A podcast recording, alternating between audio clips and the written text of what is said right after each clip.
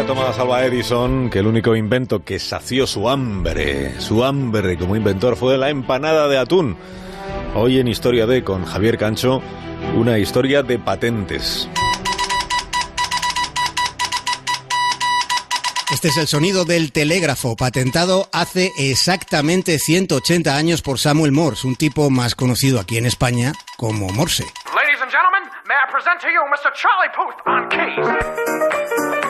Año 1891, un inventor llamado Seth Wheeler se presenta en la oficina de patentes de los Estados Unidos y registra su invento, el rollo de papel higiénico.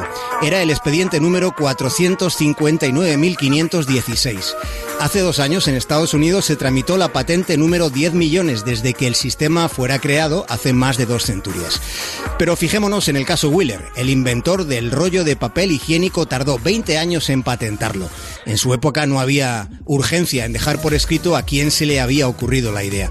Y aunque es posible que no muchos se hayan planteado que eso que tenemos en el aseo es todo un invento, sucede que en esta fecha de junio del año 2020, en esta fecha, a estas alturas de la posmodernidad, el 75% de la población del mundo no puede usar todavía el papel higiénico, mientras que el otro 25%, la cuarta parte, no sabríamos qué hacer si no estuviera ahí cada día. Piensen en cómo sería para ustedes un día entero sin papel higiénico. Cada día se producen 83 millones de rollos de papel higiénico, cada día 83 millones para la cuarta parte.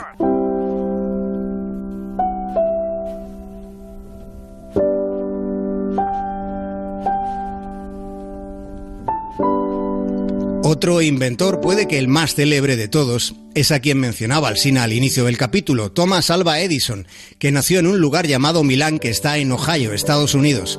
En la escuela, al pequeño Edison le consideraron un alumno poco productivo que avanzaba con retraso. A su madre le pareció que los retrasados eran quienes dirigían la escuela, así que decidió educarlo en casa, mientras su padre procuraba incentivarle dándole 10 centavos cada vez que se leía un libro por sí mismo. Con 12 años le pusieron a trabajar vendiendo diarios en el tren matutino que iba a Detroit. Lo mismo vendía periódicos que verduras, mantequilla, moras o lo que pudiera ser ofrecido recorriendo aquellos primeros vagones del ferrocarril.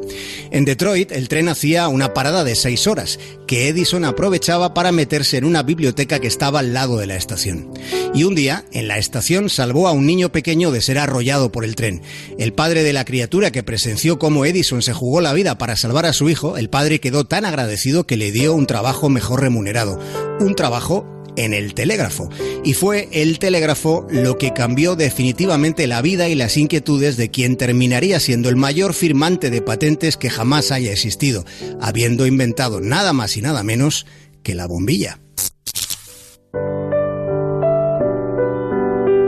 Edison que nuestro problema es renunciar. La forma más segura de conseguirlo es intentarlo una vez más.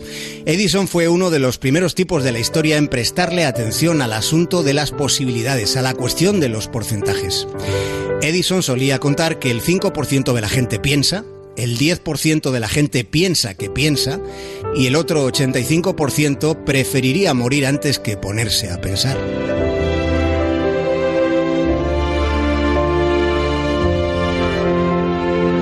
Thomas Edison se presentó ante el presidente de una gran empresa para intentar venderle uno de sus primeros inventos, un tablero eléctrico de cotizaciones de bolsa.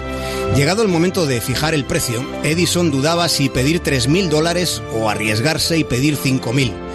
Ante la duda, pensó que podía ser mejor idea emplazar directamente a aquel hombre de negocios a que le hiciera una oferta. El ejecutivo lo consideró un instante y le dijo, ¿qué le parecen 40.000 dólares?